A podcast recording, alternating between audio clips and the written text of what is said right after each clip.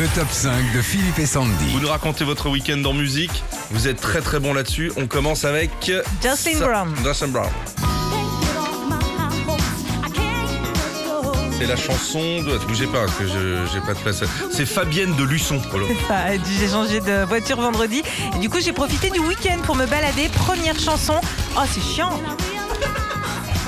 C'est chiant, Jocelyn Brown? Non, t'as- t'as ton, ton papier là. Première chanson que j'ai mise, c'est ça. Après avoir chanté pendant près de 10 ans pour Céron, l'américaine Jocelyn Brown. Donc sort ce monument du funk en 84.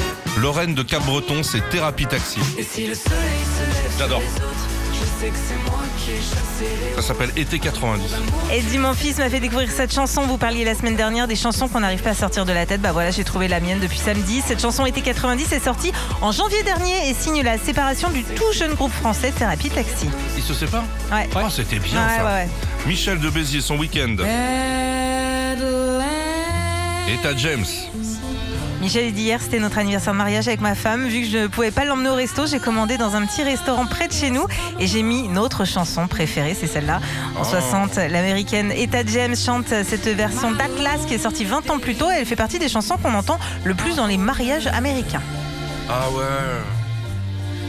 C'est marrant, moi ce week-end, elle, elle a passé Voilà, c'est fini tout le temps c'est bizarre. de Jean-Louis Aubert. Thierry de Bourgoin-Jallieu. Regrets, les regrets. Alain Souchon. Thierry nous dit c'est mon chanteur préféré, mon chanteur numéro un. J'ai profité de l'absence de ma femme et des enfants pour écouter toutes ses chansons ce week-end. Comme toujours, c'est sur une musique de son copain Laurent Voulzy qu'Alain Souchon écrit ses chansons. C'est euh, celle-là, bah, c'est Les Regrets, sorti en 93. Et des regrets, Alain ne veut plus en avoir puisqu'il vient d'annoncer qu'il voulait lui aussi quitter sa vie parisienne. Ah, il s'en va lui. Euh, Cécile de Soissons, Pet Shop Boys. C'est pour la série sur Netflix, non? Ah, c'est joué. exactement ça. Eddie vient de finir de regarder la série It's a Sin sur Canal+. Et c'est euh, la BO. J'ai redécouvert plein de chansons des années 80 avec cette série. Dans cette chanson euh, de 87, le duo britannique Pet Shop Boys se moque de l'éducation catholique trop Mm. stricte à leur goût.